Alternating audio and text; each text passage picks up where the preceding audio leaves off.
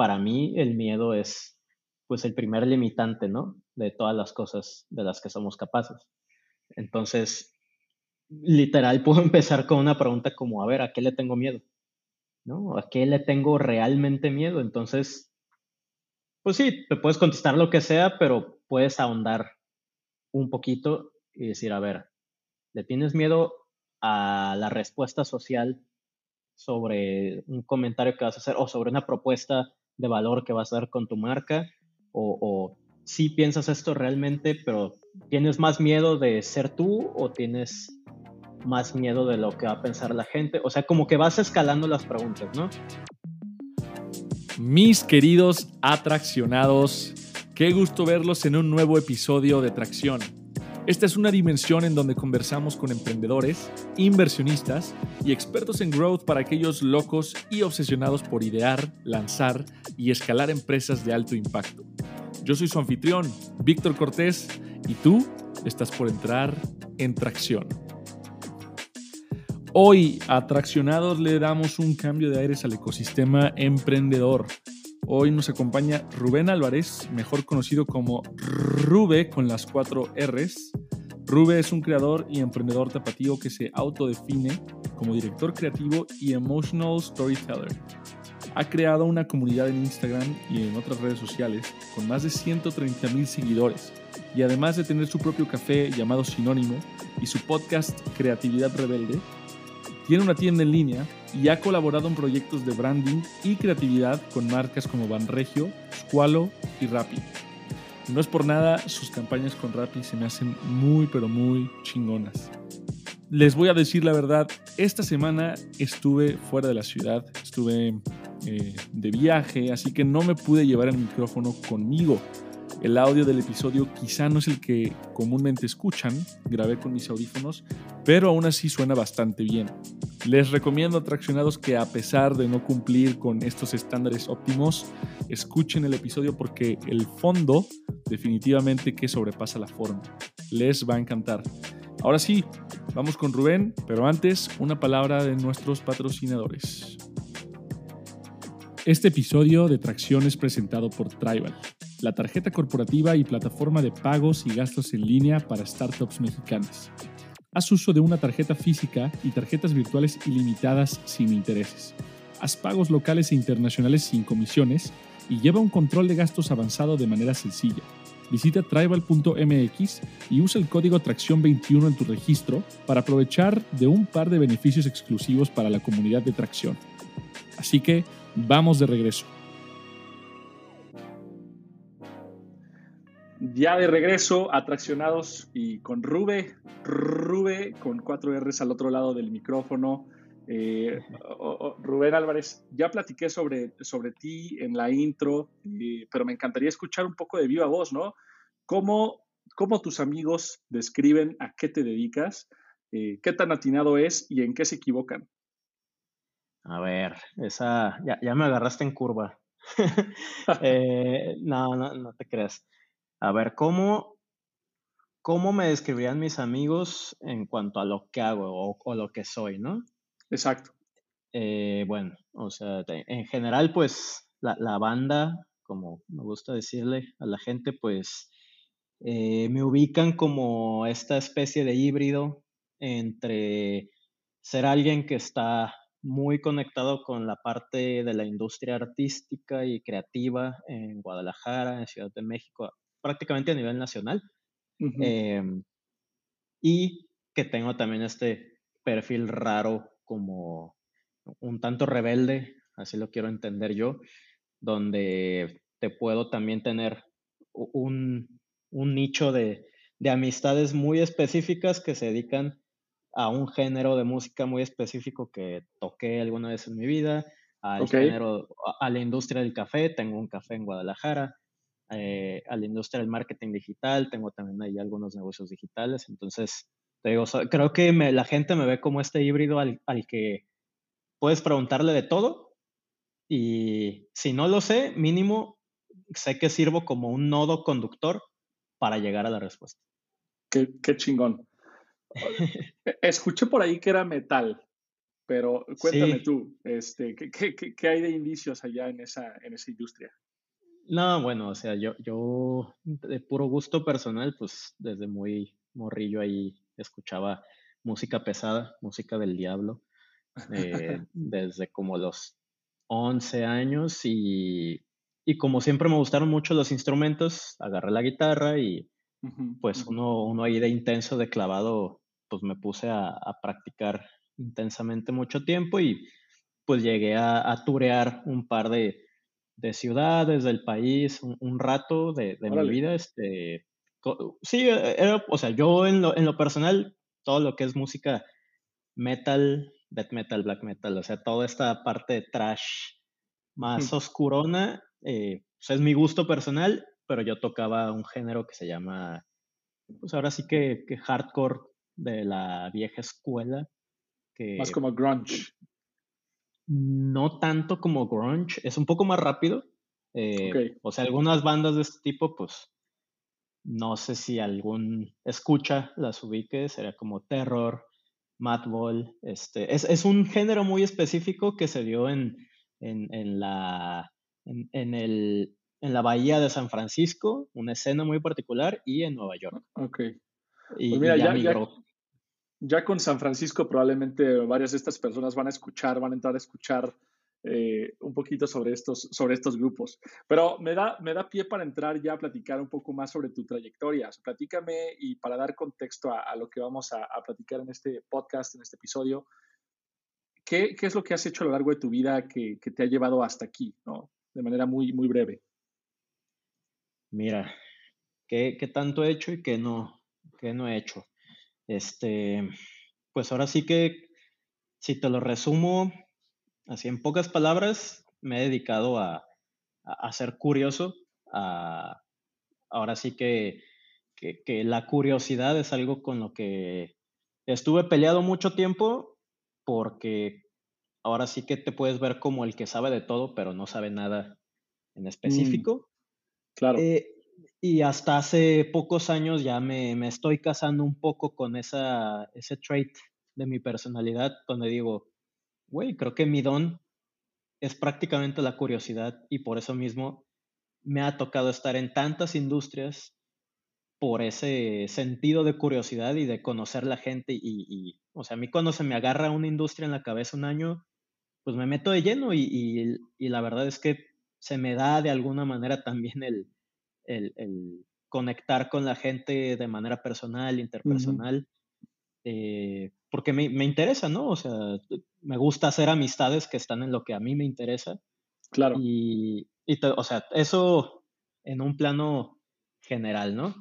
Eh, ya como enfocándonos un poquito a, a, qué industrias o, o, dónde he estado para llegar ahorita hasta donde estoy, pues eh, mucho tiempo, pues sí, estuve metido en el mundo de la música, más por amistades, más por, no tanto en un contexto profesional, más pues por intereses, adolescencia. Uno va creciendo y son, y son los grupos de gente con los que te relacionas, que eventualmente muchas de esas personas con las que yo me junté muy de morro, muy adolescente, terminan siendo también creativos o terminan teniendo agencias o termina siendo el Sabino, que ahora es rapero, o termina siendo Calacho, que fue mi cliente, o sea, son como que amistades que, que todos evolucionamos como por el camino creativo, pero pues cada quien agarró su, su rubro, ¿no?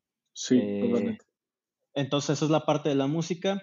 Eh, estuve también muy relacionado, pues, algún tiempo con, o, sigo relacionado con la industria, eh, pues, creativa prácticamente en el sentido del branding, de la creación de marca, de la gente que hace marketing digital, de la gente que hace email marketing. Este, Pues ahora sí que, pues esta, esta industria, ¿no? Como más, más de nicho publicitario, pero más del lado de la gente que nos gusta hacerlo diferente, ¿no? O sea, em, nunca me gustó mucho la modalidad y sigue sin gustarme la modalidad Codín de, de las agencias creativas ni de publicidad. Se me hace que matan pues, totalmente lo que es la creatividad. Eh, entonces, por eso siempre digo eso, como yo estoy del lado de la creatividad y de la publicidad, de, de, de los rebeldes, ¿no? De los que te dicen, De los que otras personas te dicen, no, es que qué miedo, es mucho riesgo y bla, bla. No, yo, sé, yo prefiero ser de estos raros, ¿no? Que te dicen las cosas que no mucha gente te dice. Eh, y de alguna manera, pues también estoy algo relacionado por amistades y por mi trayecto de vida con pues todo, eh, todo este nicho de ilustradores mexicanos, por así decirlo, o sea, la parte más artística de mi trabajo. Eh, ahora sí que es gente con la que he crecido, que ahorita pues te puedo nombrar gente que está en Pictoline o, o en proyectos muy grandes de ilustración y de media, eh, que pues a final de cuentas terminan aportándome este, este, este perfil híbrido en donde te digo, te puedo hablar de arte y te puedo hablar de música y te puedo hablar de esto, y es solamente por el tipo de amistades que me ha gustado formarme y, y ya así como que la cerecita del pastel de, de, la otra industria, por así decirlo, que, que la gente me ha reconocido, pues es como esta parte más motivacional o, o inspiracional o buena vibra que, que traigo con este proyecto llamado Rube con cuatro R's, que es prácticamente como mi, mi alter ego o mi marca persona hecha cuenta, donde todo es rosa, todo es buena vibra, todo es conexión, todo es compartir,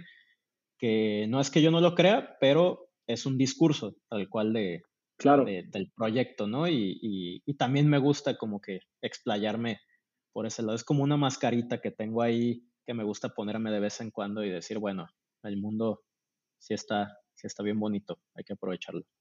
Me, me, me encanta y hay varias cosas ahí que, que podemos eh, comenzar a explorar una por una. De entrada, el tema de, de, de, la curiosidad. ¿no? Yo también me considero alguien que toda su vida nunca encajó bien en un molde especialista, que es lo que la sociedad te vende desde el inicio, ¿no? Es el, la idea de que alguien sabe que quiere ser doctor desde que tiene cinco años y si no sabes, entonces eres un outcast, eres un, un raro, ¿no? Y sí. yo siempre me he sentido de esa forma, en el, eh, por un lado, alguien muy creativo y artístico por ese lado de la creatividad, pero por otro lado también me considero bueno con los números ¿no? y con, con tema de, de data y llegué a un punto, no, no hace mucho, o sea, recientemente, donde decía, bueno, es que, ¿qué soy? O sea, ¿soy alguien creativo o soy alguien analítico? Esta historia que te venden de un lado del cerebro o el otro, ¿no? Uh -huh. Pero yo creo que muchas veces es, esa narrativa binaria no hace, no hace mucho sentido eh, y, y, los humanos tenemos matices, ¿no? Ciertas inclinaciones. Eh, entonces, quisiera entender cuál es tu definición de la creatividad. Sé que hablas mucho de la, de la creatividad rebelde, la creatividad de alto rendimiento, ¿Qué significan todos estos conceptos para ti? Bueno, o sea, para mí, en, en primer lugar, yo tengo una concepción muy, muy personal que he ido hasta eso corroborando a lo largo de, la vida y con amistades y con hasta con proyectos que se presentan que donde yo argumento pues que la creatividad no es algo exclusivo, ¿no? O sea, muchas veces eh, muchas industrias incluso venden la idea, incluso yo me atrevo a decir que la academia en sí, como la academia que, que, que fundamenta lo, los formatos de estudio, como la industria educativa, vende la idea de que la creatividad es para ciertos perfiles de personas, claro. gente que es sensible al arte, gente que, que por alguna u otra razón, pues desarrollan estos traits o estos skills más, más relacionados a la creatividad. Y pues yo, o sea, perdón por la expresión, pero yo digo bullshit, o sea, eso es, es, es mentira, ¿no? Es, es como lo que dices, el humano es matizado. Claro. Eh, pero si el contexto mundial, social, te sigue vendiendo la idea de que tú no eres capaz de, de crear o de ser creativo o algo, pues nunca vas a intentar desarrollar ninguna habilidad eh, más sensible, ¿no?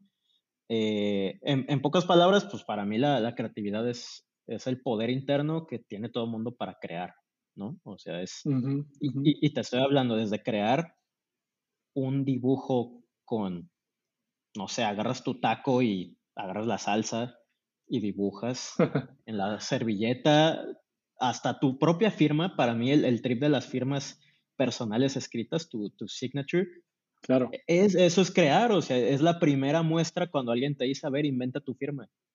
Eh, o sea, no me digan, no me digan pendejadas, o sea, todo mundo se tripea en hacer una firma que, que vaya con, con, uno, ¿no? Entonces, mm.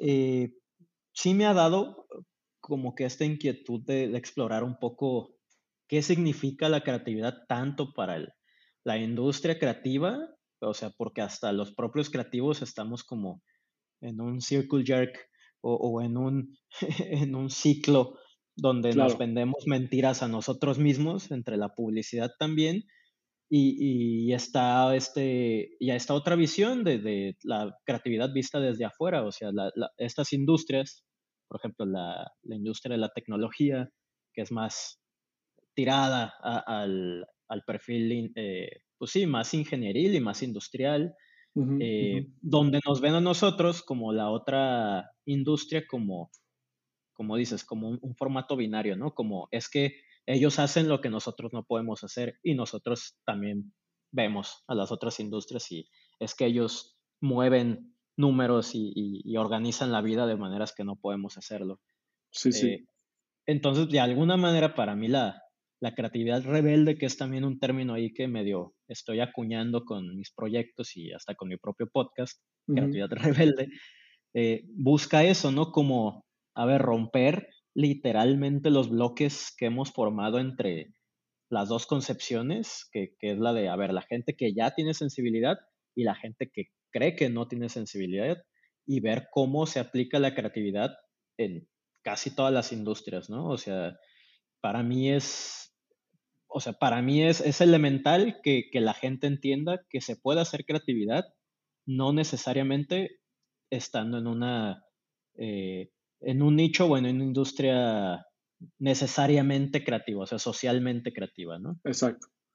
Sí, totalmente. Y creo que la verdad, mucha de esa concepción o esa idea que se tiene de que la industria tech no es creativa, no viene tanto de, manera interna, sino desde afuera, como las personas ven la industria, porque yo hablo con programadores, con diseñadores y con gente que está involucrada y dicen, pues es que todo el proceso, bueno, muchas veces, si eres un buen programador, probablemente estás tratando de encontrar formas creativas de lograr lo que necesitas lograr. Em, o sea, yo creo que programar es un proceso totalmente creativo. Quizá lo que no se considera como, como tradicionalmente artístico, ¿no? Sin subjetivo, pero, pero a fin de cuentas es crear algo. Eh, pero, y esto es lo que me ha pasado a mí muy seguido y recurrentemente es, ¿qué pasa cuando tú quieres empezar un proceso creativo? O sea, ¿crees que, ¿crees que existe tal cosa como un proceso creativo? Eh, o, cómo enfrentas esa, esa pantalla en blanco, esa página en blanco en el que no sé, yo tengo esta idea que muchas personas dicen, bueno, yo soy creativo y la idea me llega cuando deba llegar y soy más bien como un, alma libre, ¿no? Que, deja que las ideas fluyan y no me voy a forzar. Pero a veces tienes que forzarte, o, sea, tu, industria te lo, te, lo, te lo requiere de esa forma, ¿no? Entonces, ¿cómo haces para desarrollar un, proceso creativo o cómo haces para fomentar esas ideas creativas de manera deliberada, que no sea tema de suerte y de azar? Pues creo que, o sea, para mí el, proceso creativo tiene que ver mucho con el autoconocimiento, primero que nada, o sea, no, obviamente hay, técnicas, hay guidelines, hay miles de, estrategias, ¿no? Como para, como, como tú me llegaste a decir, como para llenar la hoja en blanco, o sea, es como cuando te enseñan a dibujar, o sea, pues te dicen, pues, o sea, sí, dibujar, puedes agarrar un lápiz y hacer rayones, pero tienes que tener una guía, ¿no? Entonces te empiezan a, enseñar a hacer los valores de gris a negro, de blanco a gris. Bueno, siento que es lo mismo con el, prácticamente con el proceso creativo, pero yo en específico, yo le doy mucha importancia al autoconocimiento porque creo que como la creatividad es tan personal o llega a ser o llega a, tocar fibras tan subjetivas con cada persona, o sea, cada persona va a crear distinto, ¿no? Porque cada persona cree distinto y porque cada persona tiene una codificación sociocultural, genética, todo distinta, ¿no? O sea, yo te puedo decir a ti la palabra crear y, e inmediatamente, o sea, de, manera neuronal, tú tienes asociaciones muy distintas que yo. Y, eso se va a ver reflejado en la representación o en el vehículo, ¿no? Eh, de, representación del proceso. Entonces, yo siempre a todo mundo le digo, es que yo te puedo decir mi manera de crear, yo te puedo decir mi proceso y, y es válido y tú lo puedes replicar y vas a llegar a algo, pero vas a llegar a algo de alguna manera, pues, viciada por mi propio proceso, ¿no? Tal vez dentro de mi proceso yo no estoy tomando en cuenta algo que para ti, hasta biológicamente, es más natural, ¿no? Claro. Eh, hablando un poquito también de, o sea, la gente que es más kinestésica, la gente que es más auditiva, la gente que es más verbal. Entonces, eh, yo te podría decir, tal vez para ti, Víctor, no sé, igual y te gusta pintar con las manos, tal vez, eh, o sea, tal vez te gusta pintar con las manos porque eres una persona más kinestésica, tal vez tu proceso literal creativo debe de empezar con las manos porque para ti las manos eh, es tu portal de creación, ¿no?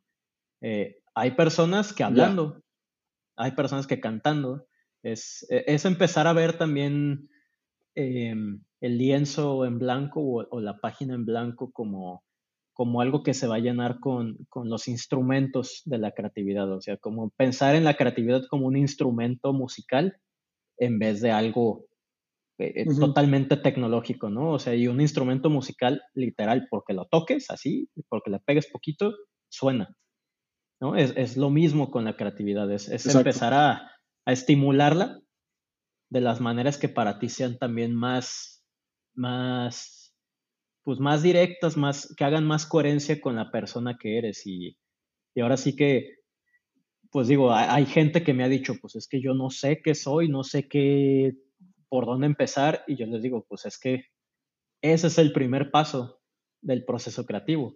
Exacto. Auto, autoconocerte, e incluso yo lo digo con las marcas, o sea, yo cuando asesoro marcas y, justo les doy estos talleres o estas, o estas asesorías de emotional branding, que así lo, lo acuñé yo también, yo les digo, es que tú quieres entender tu marca y quieres comunicar tu marca, pero no te conoces ni a ti, ni sabes cómo hablas tú, ni qué quieres hablar, y, tú y, la marca solo es una extensión de ti. Al final de cuentas, tú la diriges, o sea, tú eres una parte fundamental, tú eres la, la, la médula de tu proyecto. Si tú no sabes cómo funciona la médula, pues el dedo gordo no va a saber qué hacer. Eh, ah, no sé si, si, me doy a entender, o sea, es así como veo el, el, proceso, pues. No, estoy totalmente de acuerdo y creo que incluso para empresas o startups de etapa temprana e, es incluso todavía más es incluso todavía más, más sensible o más fácil de identificar em, la relación que existe entre la marca e incluso el fundador. Cuando ya hablamos de corporativos, donde ya existen ciertos guidelines y guías de marca y tantas personas trabajando en la misma, pues bueno, ya hay estándares, pero cuando tú eres un emprendedor de etapa temprana creando tu propia marca, es una extensión de ti mismo y prácticamente es, una, es, una, es un reflejo psicológico lo que estás creando de ti.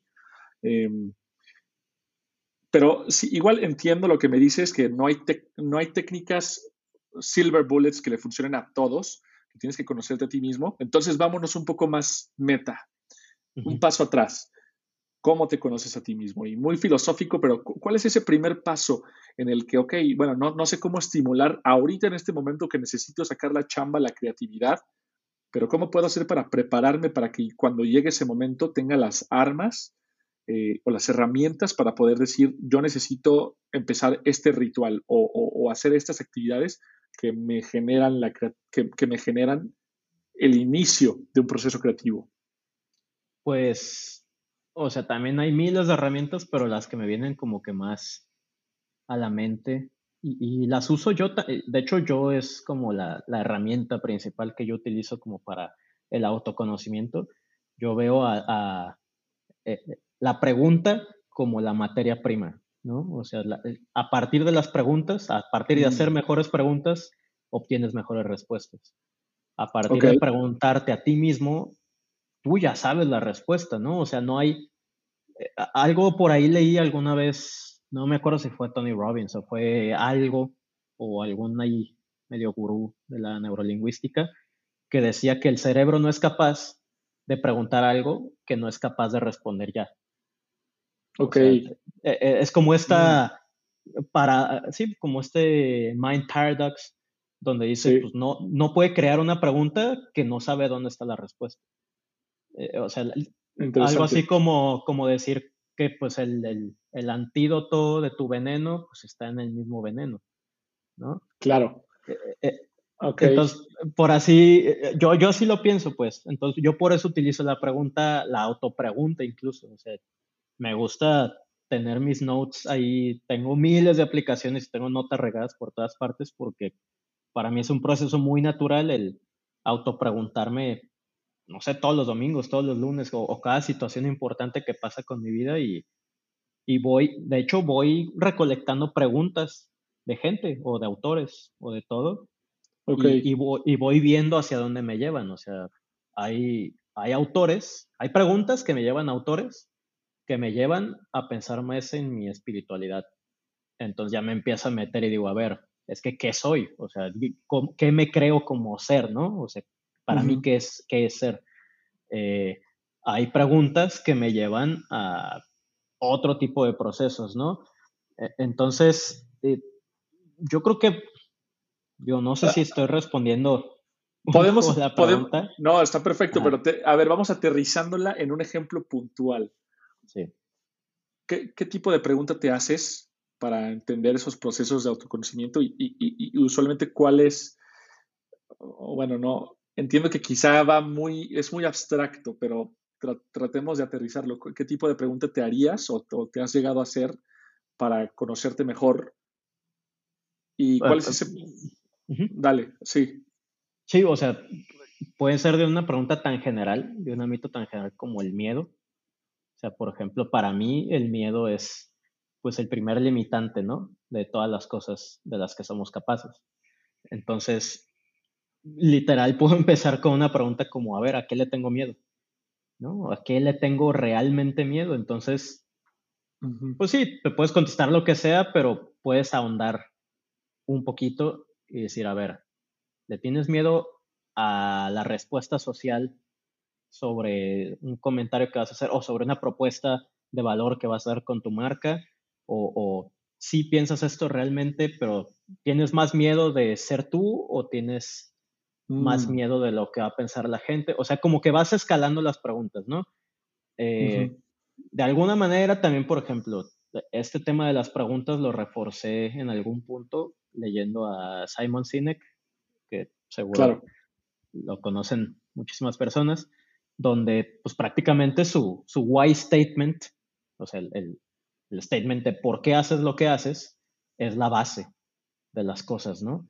Y es una pregunta, a final de cuentas, o sea, y, y, literal, para mí esa pregunta es muy importante también, o sea, ¿por qué estoy haciendo esto? O sea, no, no, te, no perder de vista el, sí, puedo tener un café y puedo tener una app de esto y, y tener una agencia enorme y quiero más gente, bla, bla, pero ¿por qué? ¿Para qué? O sea, ¿a dónde voy? Yo como Rubén Álvarez, ¿no? O sea, porque muchas veces también podemos comernos la galletita social o cultural que, que dice, no, pues es que para tener una mejor calidad de vida, o sea, como estas respuestas prefabricadas Que, que, ya interiorizamos y, no, pues es que para poder dejarle una herencia a mis hijos, que todavía ni tengo, pero es como, güey, no, o sea, te estoy hablando a ti, o sea, háblate a ti mismo en el, en el momento. Ahora sí que ser un poquito mindful en, cuando te hagas las preguntas, es decir, aquí y ahora, ¿qué voy a contestar a esta pregunta? No en el pasado, no en el futuro. Rubén Álvarez, ¿qué está contestando ahorita? ¿A qué le tiene miedo? ¿Por qué hace lo que hace? Bla, bla, bla. Entonces, ahora sí que o sea, para mí es un proceso de, escalamiento de, pues, de preguntas, ¿no? O sea, y es infinito. Totalmente. Sí, y, creo que, creo que ya, ya, ya pone un, punto sólido de dónde partir para empezar a, trabajar en eso. Hay un podcast a mí que me encanta que se llama Creativo, justamente de, Roberto Martínez. Me imagino que lo, has de conocer. Y hay una pregunta que veo que hace muy seguido a todos sus invitados, que es, ¿cuál es tu proceso creativo? Y yo entiendo que esto es muy personal, o sea, que varía de, persona a persona, pero cuéntame, ¿cuál es tu proceso creativo? O sea, cuando tú tienes una, una página en blanco, eh, cómo comienzas a crear. ¿Alguna vez tienes una página en blanco o ya llegas con ideas de lo que quieres ir trabajando? ¿Cómo, es eso, eso para ti? Pues ahora sí que justo hablaba de esto hace ratito con, con gente acá de mi equipo, que yo me he creado de alguna manera mi propio trabajo y mi propio perfil profesional a lo largo de los años donde los clientes, la gente, los proyectos ya llegan conmigo a decirme, toma tu página en blanco, propone. O sea, ya, ya es, ya es como un, un, un, must que pasa cuando hay proyectos donde yo estoy involucrado, ¿no? O sea, me, me dan esta libertad creativa que la agradezco totalmente, pero pues está el doble filo, ¿no? O sea, literal te están diciendo, haz lo que quieras, pero no te dicen qué hacer. Y, sí, sí. y pues esa, esa, es la mayor bronca que puede haber con una página en blanco. O sea, que yo creo que, es lo, eh, eh, perdón, eh, yo creo que es lo más difícil, ¿no? Porque muchas personas creen que los, las limitantes son, son las cosas que, valga la redundancia, que limitan la creatividad, pero muchas, muchas veces esos límites o eso, ese rango de, operación también es lo que te hace pensar en formas alternativas de lograr algo, ¿no?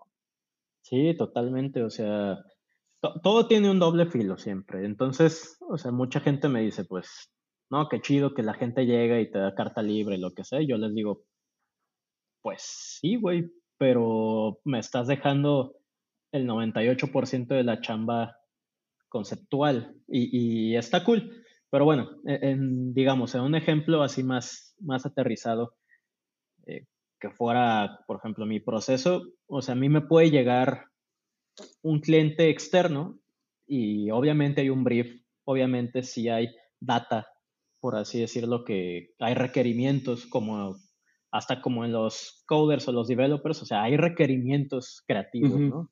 Donde te dicen, güey, pues, por ejemplo, o sea, si trabajo con una marca de tequila, me dicen, güey, vamos a, tú como artista, te vamos a utilizar como artista para que hagas una etiqueta signature con todo tu trip y eh, pues la necesitamos para tal, tal, tal. O sea, empiezas a calendarizar. Ahora sí que casi, casi eh, eh, tienes que hacer medio bulletproof tu proceso para que no te coman cosas que no tienen que ver con la creatividad. Ah, ah, voy a elaborar un poquito con esto. E, lo mejor que puede hacer eh, alguien que se esté involucrando con procesos creativos es cuidar el espacio del proceso mm. creativo, o sea, no, no, no mancharlo con cosas administrativas, cosas de tiempos, timelines, o sea, porque pues la creatividad a final de cuentas es, lo que fluye de, ser uno mismo, ¿no? O sea, y, ser uno mismo no es estar pensando en tiempos ajenos, presentes, pasados, en el budget de esto, en el equipo de acá. Entonces, yo lo que hago primero que nada es dejar el campo libre, ¿no? O sea, decir literal al cliente siempre les digo, déjame te hago una contrapropuesta de calendarios, ya que estamos trabajando todo.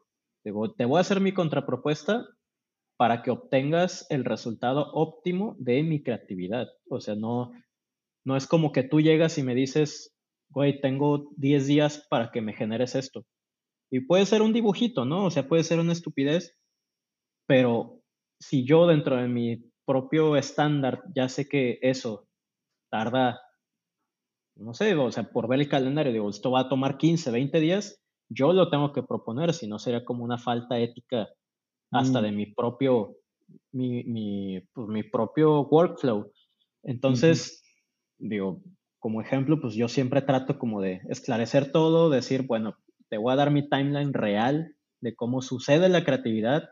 Eh, tiene que haber bases, tiene que haber eh, acuerdos siempre entre todas las partes, o sea, como la creatividad es tan subjetiva, y va tan ligada a la sensibilidad artística y la sensibilidad, sensibilidad y la percepción de la gente a nivel tangible y a nivel filosófico y a nivel ideológico, eh, tienes que tener códigos donde, o sea, códigos literal entre las partes involucradas para que todo mundo entienda lo que quieres decir con una creación. O sea, entonces tienes que para, marcar siempre la pauta y, a ver, tenemos las sesiones de mood boards creativos, donde tiene que haber un feedback, donde esta referencia es la que vamos a utilizar específicamente para el color, bla, bla, bla, bla, bla.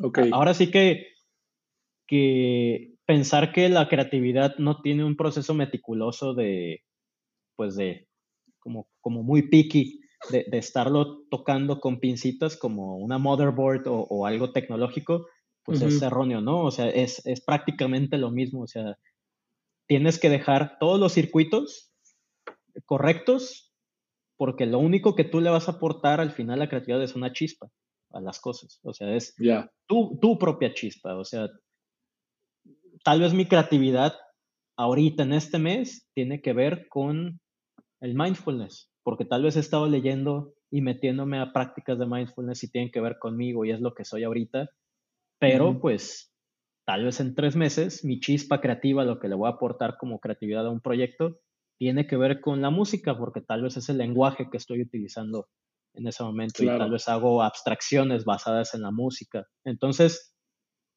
ahora sí que el vehículo final o la representación final de, de un proceso creativo, pues es solo un tecnicismo, ¿no? O sea, es, o sea, que tú uses óleo, que uses acrílicos, que uses formatos digitales, que uses las manos, que uses caca si quieres, o sea, por, perdón por la expresión, pero literal, hasta eso, eh, eso es el formato final, ¿no? Y pueden haber miles de formatos, pero eh, el, el, proceso en sí es, es lo que importa y tiene que ver con cómo eres en ese momento y qué eres en ese momento y qué preguntas estás contestándote, respondiéndote en ese mismo instante. Y, e incluso lo, lo relaciono hasta con los procesos biológicos de, de mudar, mudar el cuerpo, mudar las células, ¿no? O sea, no somos literalmente la misma persona que fuimos hace un día. Sí. O sea, estamos mudando, estamos evolucionando. Entonces, hay que entender también la creatividad así. O sea, la, creatividad es un proceso que, que como va tan ligado a, a, la percepción interna y muy personal que tenemos y, y, a nuestros gustos muy personales, en nuestros intereses de vida, pues todo va a estar cambiando. O sea, el día de hoy puedo ser soltero y el día de mañana puedo tener 15 hijos.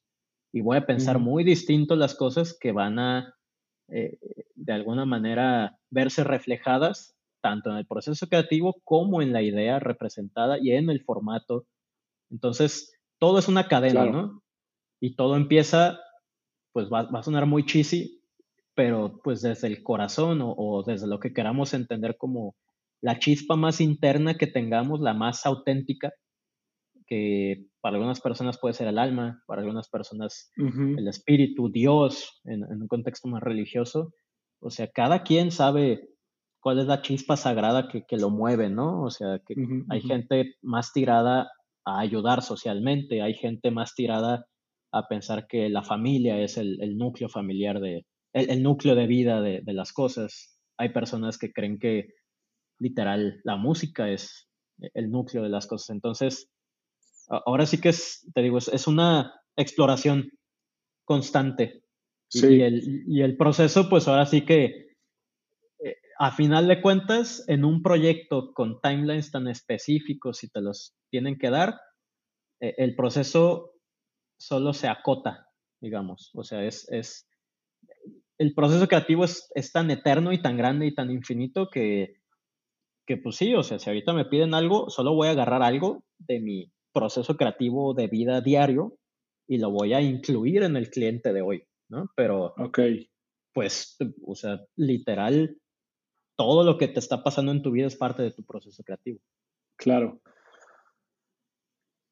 No, no sé ni por dónde empezar porque fue una respuesta que, me, que, me encanta. Yo, yo, a mí me encanta el pensamiento abstracto y, y creo que eso es, es eh, es mucho la forma en la que tú explicas la, forma de ver las cosas. Eres eh, tengo esa percepción de que eres muy macro, ¿no? O sea, que te gusta como entender eh, esos puntos de conexión entre cosas.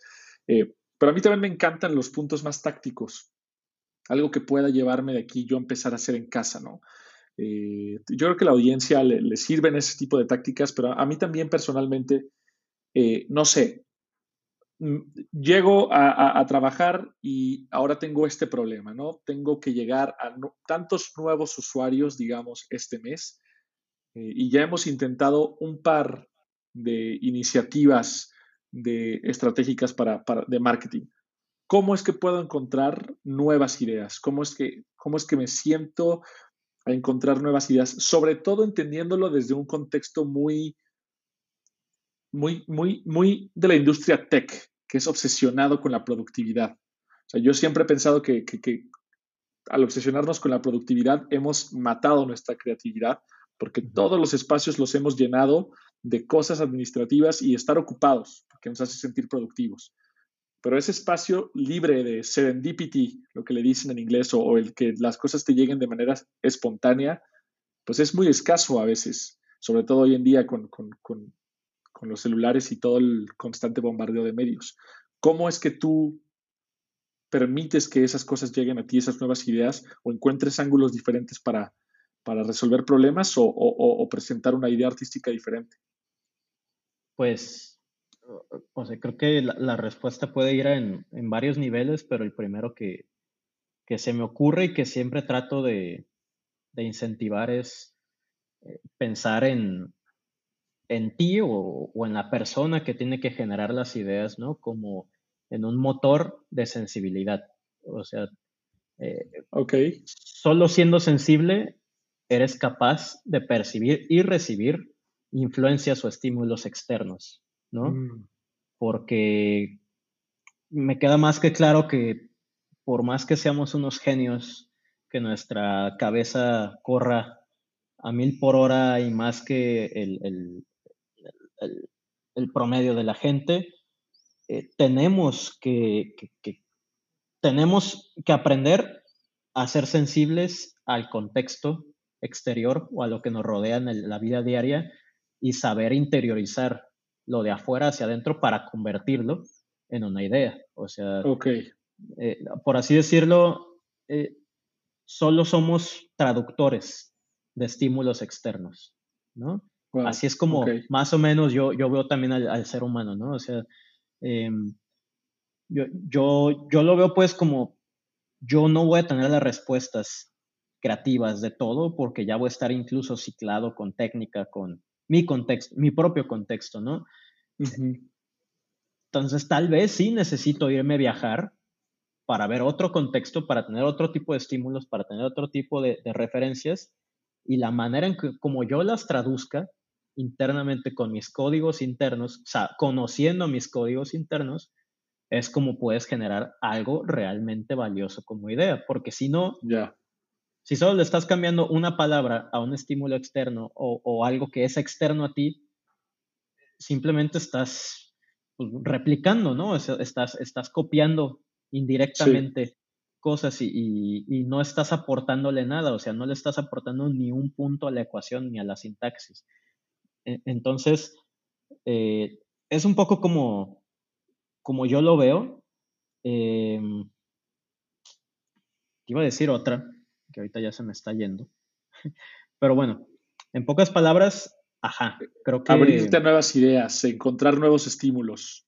Abrirte y, y, suena muy fácil, ¿no? Como decir, abrirme y, ah, sí, soy súper abierto y bla, bla, no, claro. y, no, no quiero, no me quiero meter con ideologías ni con religión, o sea, no, no va por ahí como que tú seas cerrado ideológicamente, ¿no? O sea, tiene que ver con abrirte a niveles yo creo que hasta biológicos. O sea, em, por ponerte un ejemplo, yo que estoy muy metido en la onda del, pues justamente del mindfulness y de, y de la, percepción o, la, el espectro sensorial de todo el cuerpo. O sea, yo he aprendido, por ejemplo, que con la meditación alcanzo a percibir y a sentir cosas de objetos o de cosas que me rodean que antes no, no maquilaba o no traducía conscientemente. Entonces, siento que también mientras más eres presente en tu contexto, mientras más haces presencia real, haces traducciones propias más voluntarias de estímulos externos. Entonces, creas más ideas. Y, claro.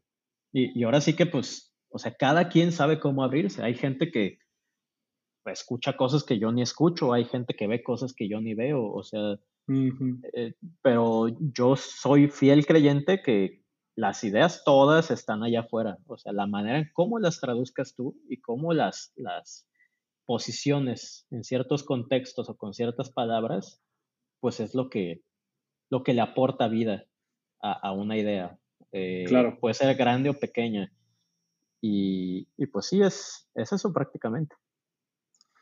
Tremendo. Y direccionándolo ya para entrar al tema de, branding, que creo que también es, algo que, hace mucho sentido para este podcast. Quiero poner en contexto que Rube y yo trabajamos en, trabajamos en un proyecto alguna vez. Eh, mi, mi, papá tenía una empresa de lentes intraoculares, así de poco sexy como suena. Eh, era una comercializadora de lentes intraoculares para cirugía de cataratas, ¿no? Y realmente yo, teniendo esta mentalidad de, bueno, es un proyecto cero sexy, ¿cómo podemos hacer que destaque de todos los cero sexy que existe allá afuera? Eh, vamos creando una marca que, que haga sentido y que genere cierta emoción, cualquiera que queramos comunicar, pero que genere cierta emoción, ¿no? Entonces me acerqué con, con, Rube y trabajamos en un proyecto de branding para, para esos productos.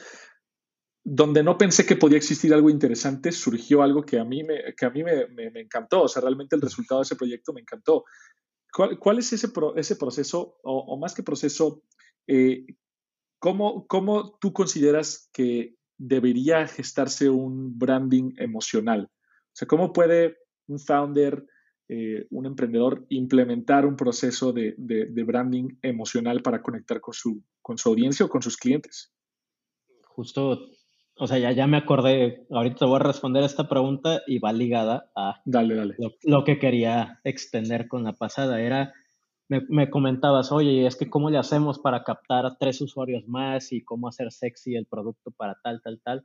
Tiene que ver justamente con, con esto que yo le llamaría emotional branding, que no es como que sea una guía, no es, no es un formato distinto de hacer branding en, en esencia o en, manera técnica. Eh, simplemente es como una, un método que me gusta a mí seguir, muy personal. Em, pero bueno, para contestarte la pregunta, eh, un, un founder un director de un proyecto, de una startup, de lo que sea, eh, si llegara a mí y me preguntara, oye, ¿cómo, cómo le hago para, para conectar más, no? O sea, la primera respuesta es la que ya dije al principio, ¿no?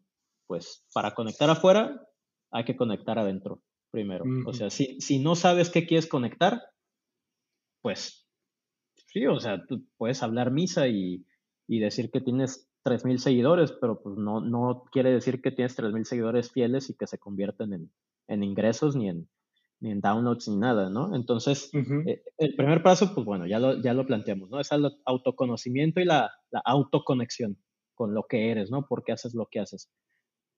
En un segundo plano, cuando ya tenemos que traducir ahora hacia afuera eh, ideas o, o, productos o lo que sea, yo lo que siempre recomiendo ya aunado un poco a lo de emotional branding, es eh, cómo le vas a aportar tu propia autenticidad a eh, el proyecto que estás decidiendo hacer ahorita, ¿no? O sea, eh, te voy a poner un ejemplo muy, muy puntual, que igual no tiene que ver con founders, pero creo que le van a entender el, el sentido. dale, dale.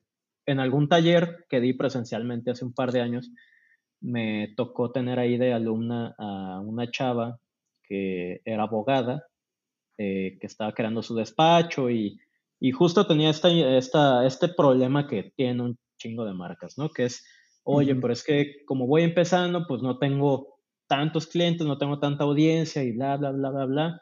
Y yo le dije, pues sí, o, sea, eso es, eso es normal, no, no eres exclusiva que te está pasando esto, ni es como que hay una fórmula mágica para que lo soluciones. O sea, es algo que se va a solucionar. Si lo dejas, es como una planta, ¿no? O sea, puede que crezca o puede que no. Y ya, o sea, y, queda fuera de ti. Pero, pero yo le dije, a ver, vamos, eh, vamos autoconociéndonos, ¿no? Vamos encontrándole un poquito de carnita o de elementos de materia prima para, para agregarle a, tu proyecto de, o a tu propuesta de valor, ¿no? Entonces, pues sí, o sea, su despacho no, no aportaba prácticamente nada nuevo al mercado, era un despacho más de abogados de una chava que iba empezando. Eh, sí, tenía un par de relaciones públicas y sí decía como, bueno, te puede servir, pero le dije, ¿qué es tu, tu chispa interna? O sea, ¿qué es lo que haces que lo harías? Sí, ¿qué, ¿qué, es lo que estás haciendo? ¿Qué es lo que haces en tus tiempos libres que lo haces sin que te paguen? O sea, lo que no ves como trabajo, pero que lo haces todo el tiempo. Claro. Entonces la chava así muy rapidísimo me dijo, no, pues es que la verdad soy medio otaku, o sea, veo mucho anime, veo, hago cosplay.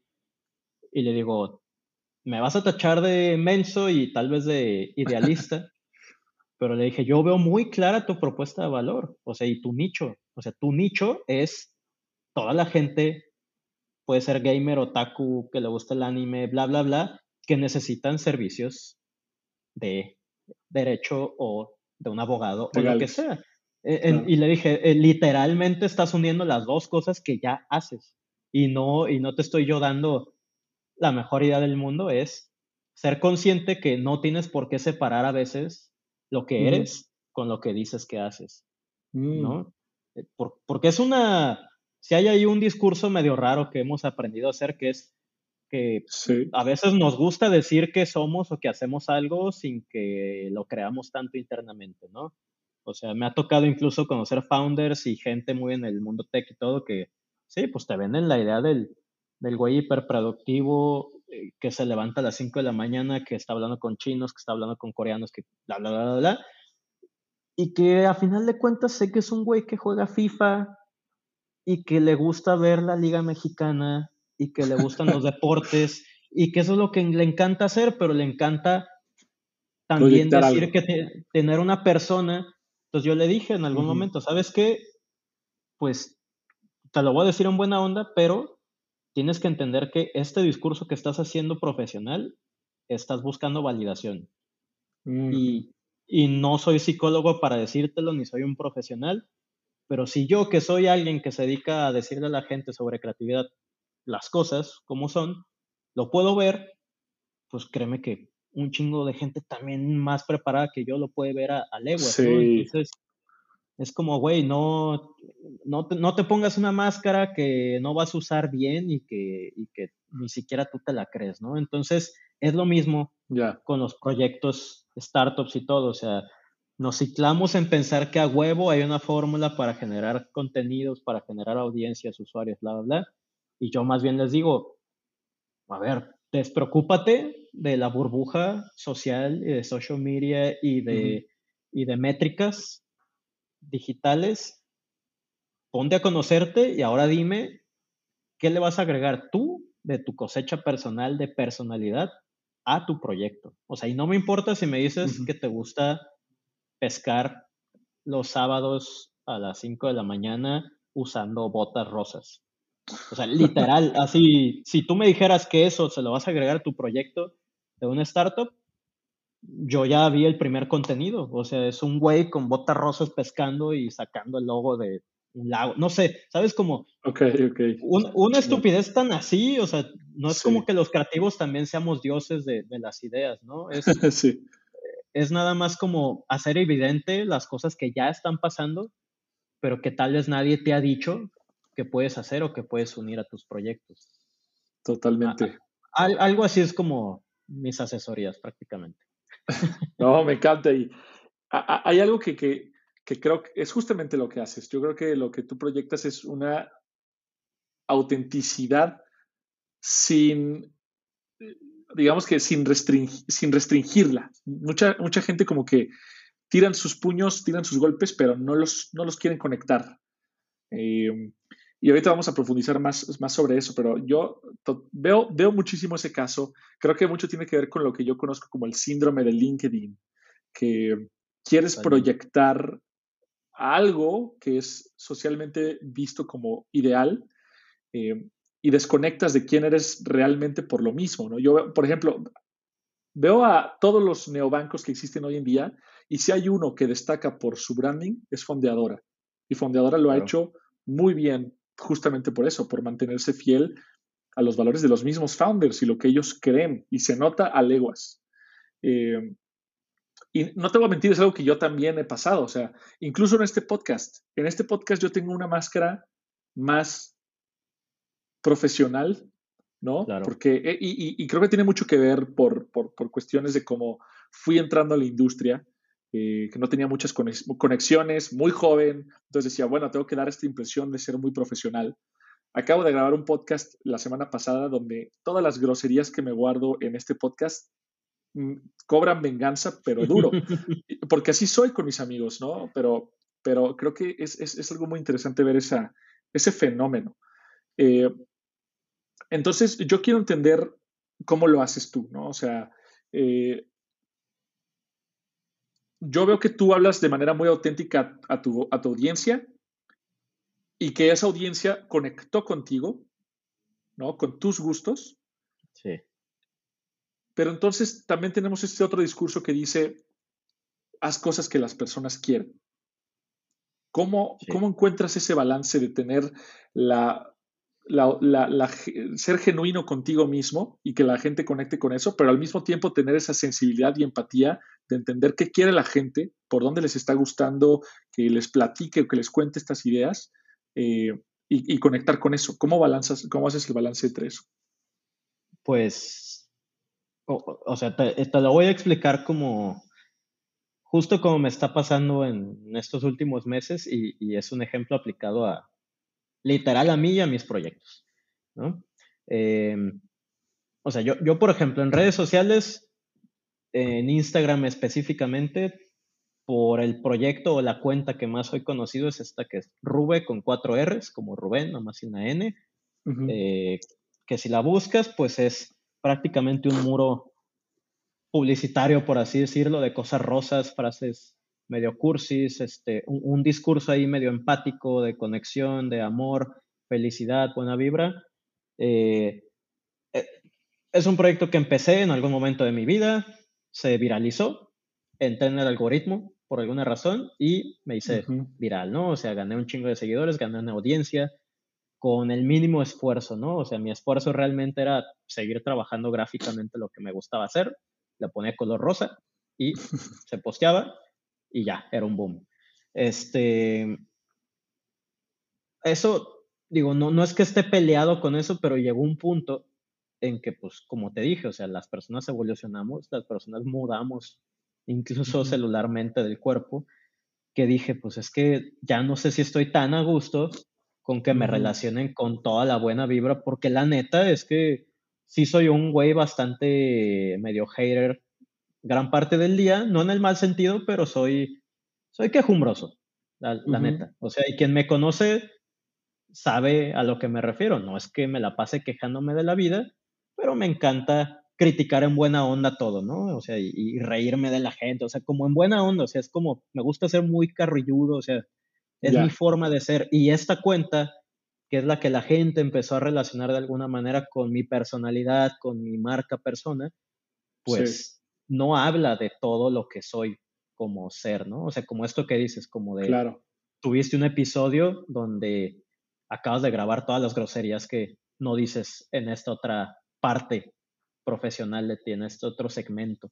Claro. Eh, entonces, pues bueno, me empecé a generar otro par de cuentas. Ahí tengo otra cuenta que es como más personal, que es Rube igual, nada más con una X al final, que es Rubex. Y así estoy en Twitter, y así estoy en varias partes hasta que entendí que, dije, a ver, es que si tuviera que hacerlo analíticamente, o sea, Rube, sin la X al final, el proyecto Rosa, es un negocio. O sea, es, un negocio simplemente por el hecho de que hay una audiencia esperando que ponga una frase cursi a las 10 de la noche y, si, y que, que, esté rosa, ¿no? O sea, es un chismógrafo rosa, por así decirlo. O sea, la gente se taguea ahí en mis posts y, ay, me gustas mucho y ahí te va y te traigo a ti o alguien medio despechado pone a alguien, o sea, ya entendí la dinámica de mi audiencia, ¿no? Y simplemente la entendí. Yo no soy experto en métricas ni nada, o sea, la vi por los comentarios que leo, por estar viendo insights. Eh, entonces, o sea, ahorita ya no estoy peleado con esa cuenta porque ya entendí que es, es un negocio que tengo. O sea, es... Eh, y hay gente que me va a seguir relacionando y diciendo, ay, güey, es que pensé que eras todo buena onda y simplemente les digo, güey, pues pone una X al final de ese username y vas a encontrar otro username que es mío, que es, más real y, la neta es que incluso ahí hasta experimento eh, técnicamente y, digitalmente y creativamente otras cosas que no tienen nada que ver con el discurso más empático y rosa y, feliz.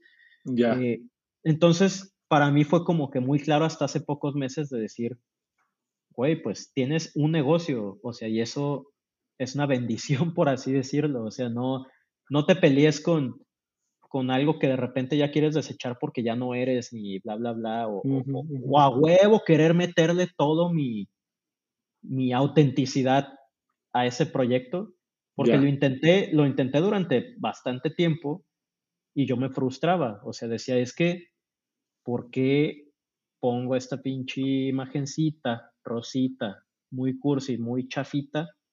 Luego pongo una obra en la que me tardé dos semanas mm. pintando, bla, bla, bla, y tiene 200 likes y la otra tiene 7500. Sí. Eh, eh, eh, y, y, me peleé mucho rato con eso, hasta que te digo, lo entendí, dije, pues es que hay una audiencia ahí captiva, cautiva, específicamente esperando un tipo de producto y si yo le doy cosas parecidas a ese producto, lo van a consumir. Y si yo les hablo bajo el tipo de producto que quieren consumir, van a seguir cautivas. Entonces, de alguna manera como que me liberé eh, emocionalmente también de mi proyecto y dije, pues es que está cool, es un negocio, pero no es todo lo que soy.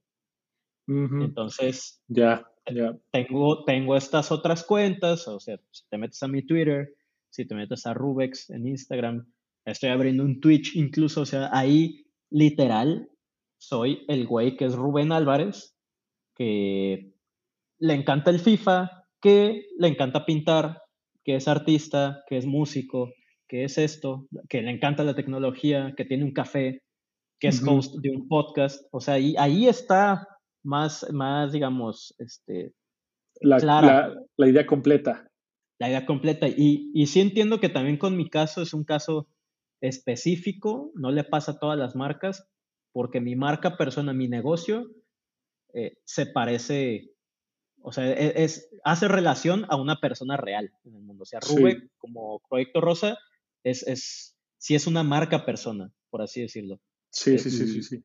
Y, y, por eso tuve que hacer el move también de, me estoy creando un alter ego, literal, rosa, un güey que, crea en Rosa, ¿no?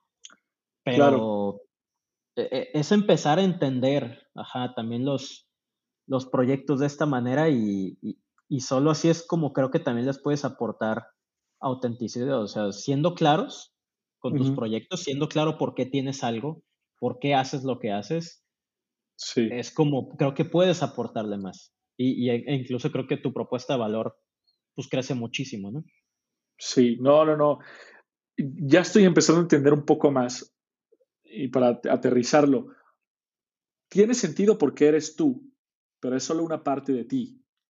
Eh, es un, y, y, como marca, obviamente no vas a mostrar los, los, los cons, ¿no? Yo, yo, me, yo no me imagino a un Burger King o un Pepsi quejándose de la vida en Twitter. Eh, o sea, quieres, quieres obviamente siempre tener la, mejor cara conectado a lo que realmente eres, ¿no? Como marca. ok, tiene, tiene, mucho sentido eso. Em, este, y creo que fue un proceso que pasaste, ¿no? O sea, que, que teóricamente no hubieras podido llegar a ese punto hasta que lo experimentas. Es, es o sea, en, mis talleres y en, y en las asesorías que doy, justo explico cómo es este proceso de enamoramiento o, de, o emocional con un proyecto, ¿no? Y, eso se aplica para cualquier tipo de proyecto. O sea, yo, yo relaciono eh, cómo te sientes con un proyecto con cómo te sintieras con una pareja. O sea, no todo el tiempo es bonito. Obviamente hay, hay una etapa de infatuación que es que no le ves ni un pero a la persona y es la mejor persona que existe en el mundo y, te encanta hasta la huella que deja en el piso con un chicle.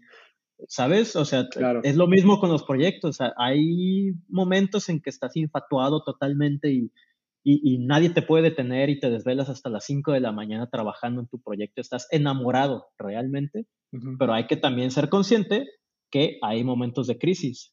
Y, es, y, es parte del ciclo natural del amor o de la relación, ¿no? Eh, entender que vas a tener crisis con tu proyecto y que va a ser un proceso cíclico y vas a regresar a estar enamorado y vas a regresar a crisis y vas a regresar a hacer más compromiso y vas a regresar al quiebre.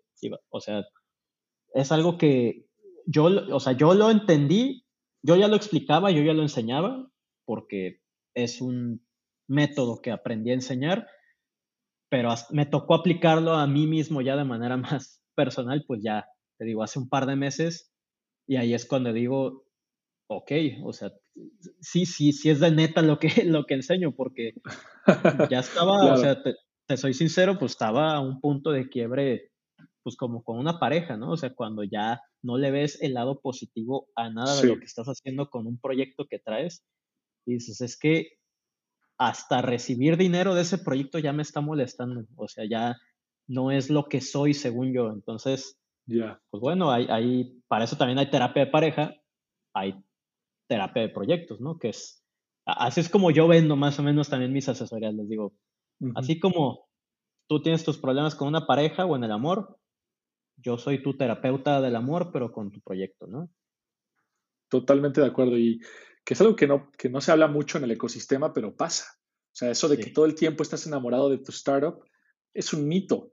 Es un mito. Yo creo que a veces tienes este, este, esta relación de odio-amor, porque lo, lo, amas, lo creaste tú, es tu bebé, pero al mismo tiempo te causa tan, tanto conflicto interno a veces que, que, que se genera este, este bittersweet flavor, como más ama agridulce, ¿no?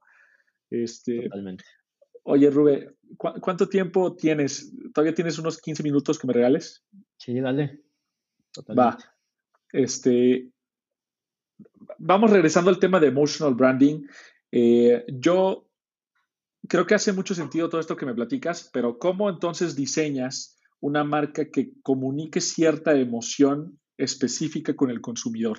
O sea, ¿cómo, cómo, cómo conoces al consumidor para que eso que quieras que tu marca comunique, no sé, mi, marca o, Rube como marca va a comunicar esto y saber que eso es lo que el usuario está percibiendo de tu marca. Porque una cosa es tú tener la intención de comunicarlo y otra cosa es saber que el usuario realmente lo percibe de esa forma y no es contraproducente o no, no percibe otra emoción que no tenías intencionada.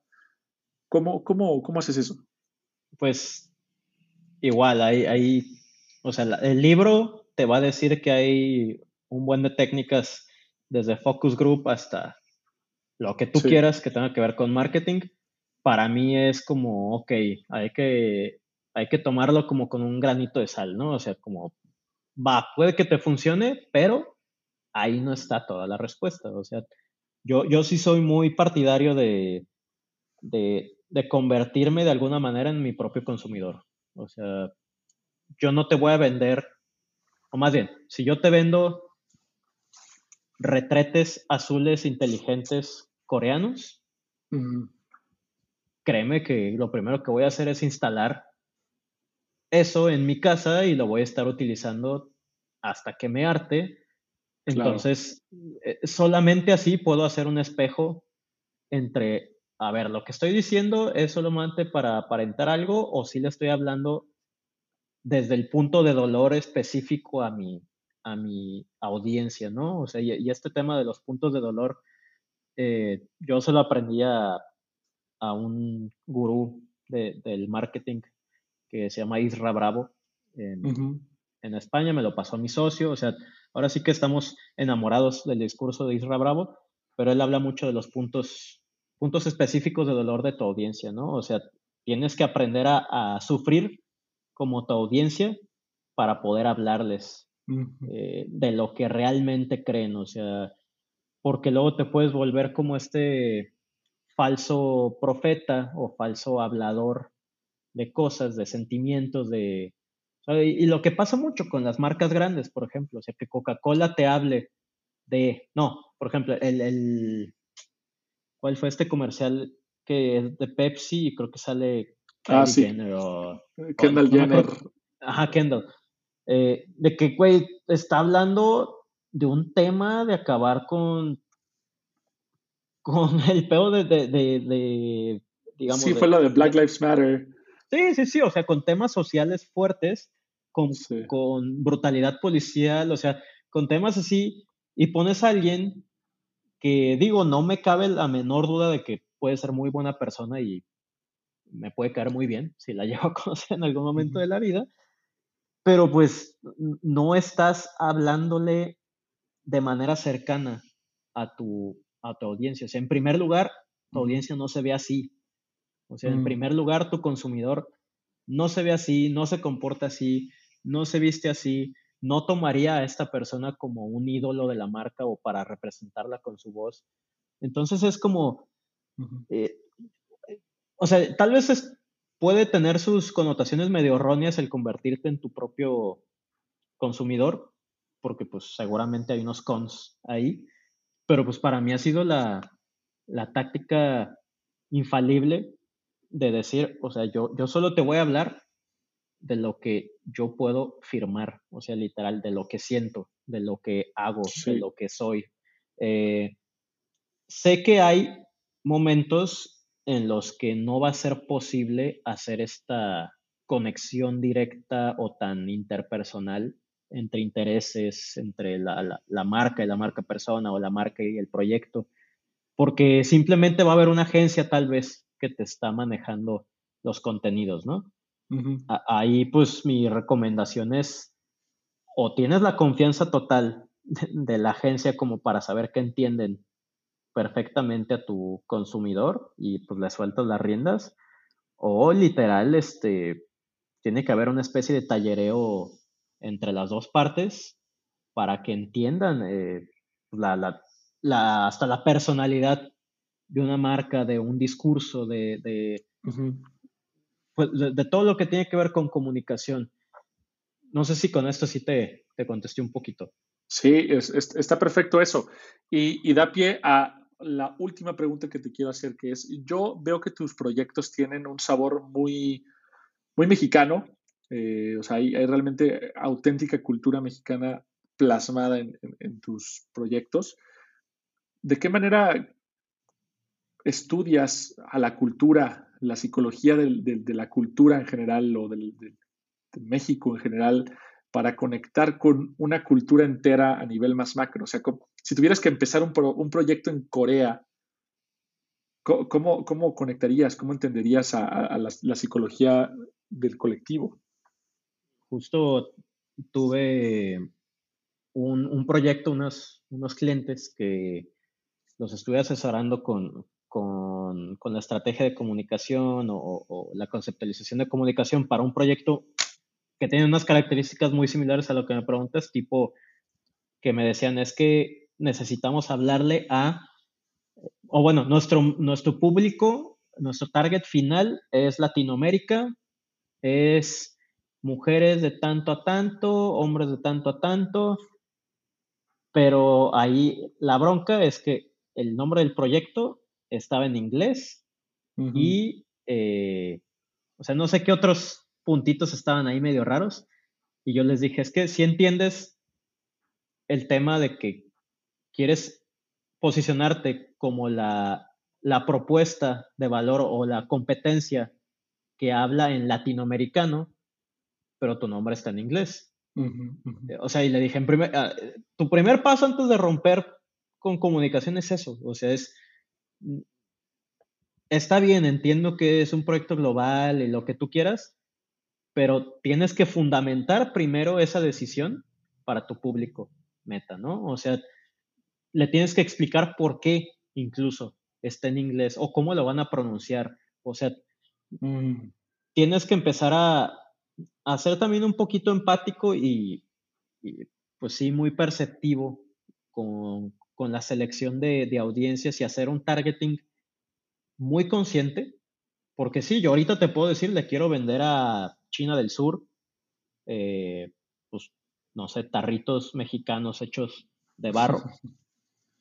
Pero, pues sí, o sea, mucha gente me diría como, pues sí, nada más este, traduce el contenido, agárrate un par de gurús ahí de, pautas y de estrategia digital y ya empiezas a vender como loco.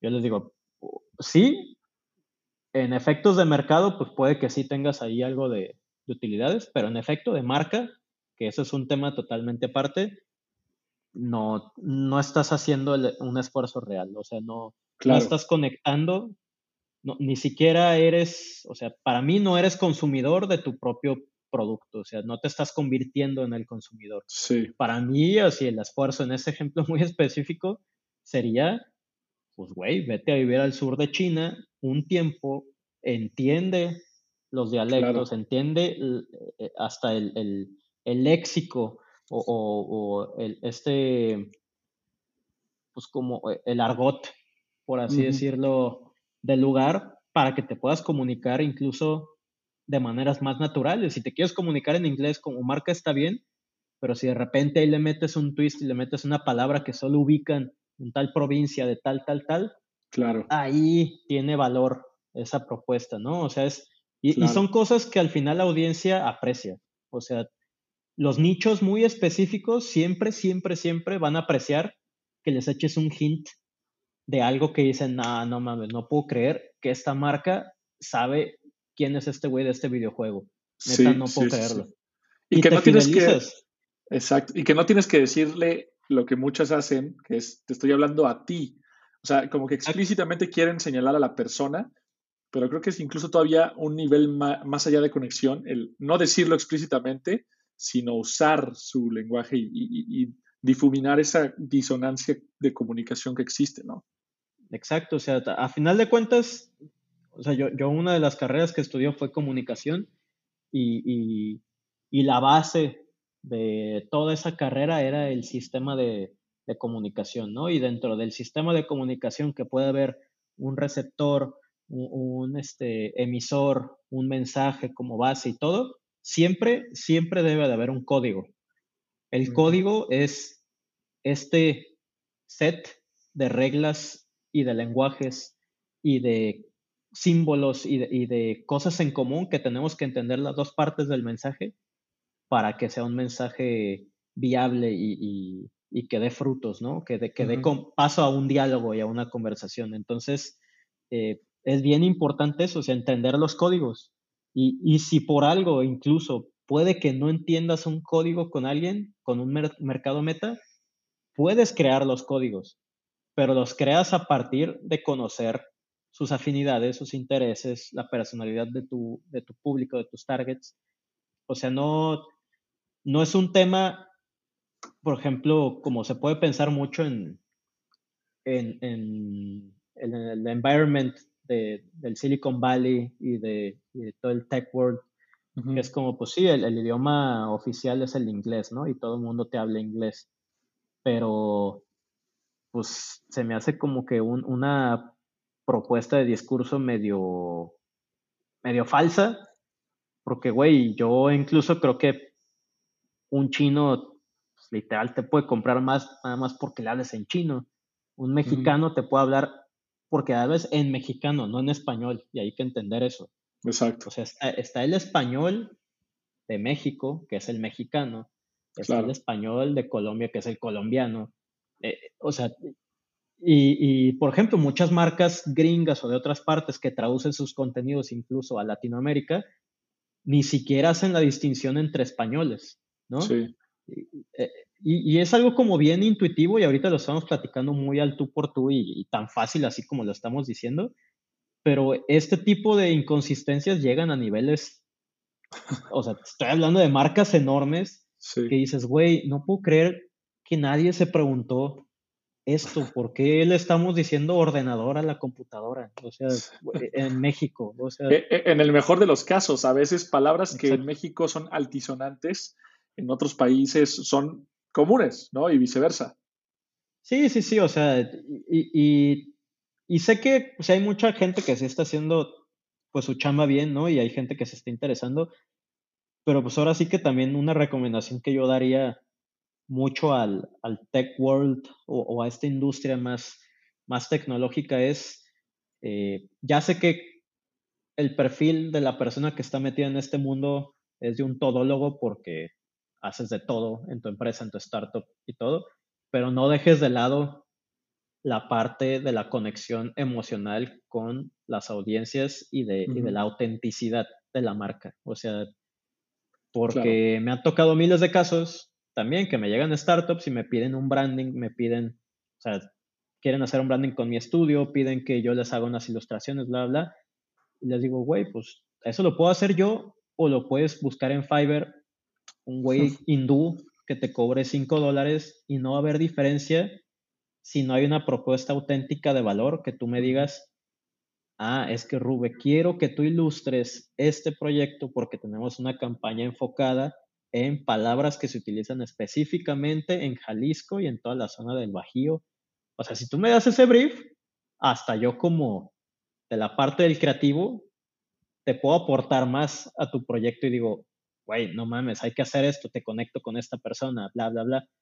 Pero la realidad de las cosas es que, eh, eh, pues muchas veces el mundo de la tecnología llega a estas industrias y piden cosas que la verdad, pues terminan siendo genéricas y, y se dan cuenta hasta una etapa ya o de inversión fuerte o una etapa más adelantada, donde incluso el inversionista les dice, pues güey, tu proyecto se ve de tres pesos por la identidad que traes, este, vete con una agencia de neta.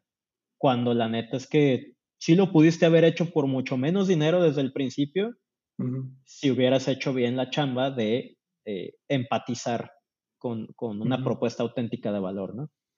Y claro, no sé, creo que, creo que eso era todo, toda mi recomendación, pues. No, tremendo. mi parte buenísimo, creo que es un, gran, una gran forma de concluir este episodio. Eh, así que, atraccionados, ahí lo tienen. Eh, nuevamente, a todos los que nos escuchan, una semana más, muchas gracias. Espero que este episodio les haya sido de mucho valor. Sin duda para mí lo fue, sobre todo porque es un talento como Rube que no usualmente escuchamos dentro de la industria tech y que creo que viene a compartir sus experiencias desde, desde otro ángulo bastante valiosas. Recuerden que, que a mí me pueden contactar como Cortés Víctor H en Twitter o arroba tracción-bajo en Twitter o Instagram. Rube, ¿a ti cómo te encontramos? Pues ya lo mencionamos un buen, pero ahí les voy otra vez para que no se confundan. Rube con cuatro R's, es la cuenta rosa, el proyecto ahí más, más buena onda en, Instagram. Y Rubex igual, nada más con la X al final, eh, en Twitter y en Instagram también. Buenísimo. Pues ahí lo tienen. Yo soy Víctor Cortés y esta fue su dosis semanal de tracción.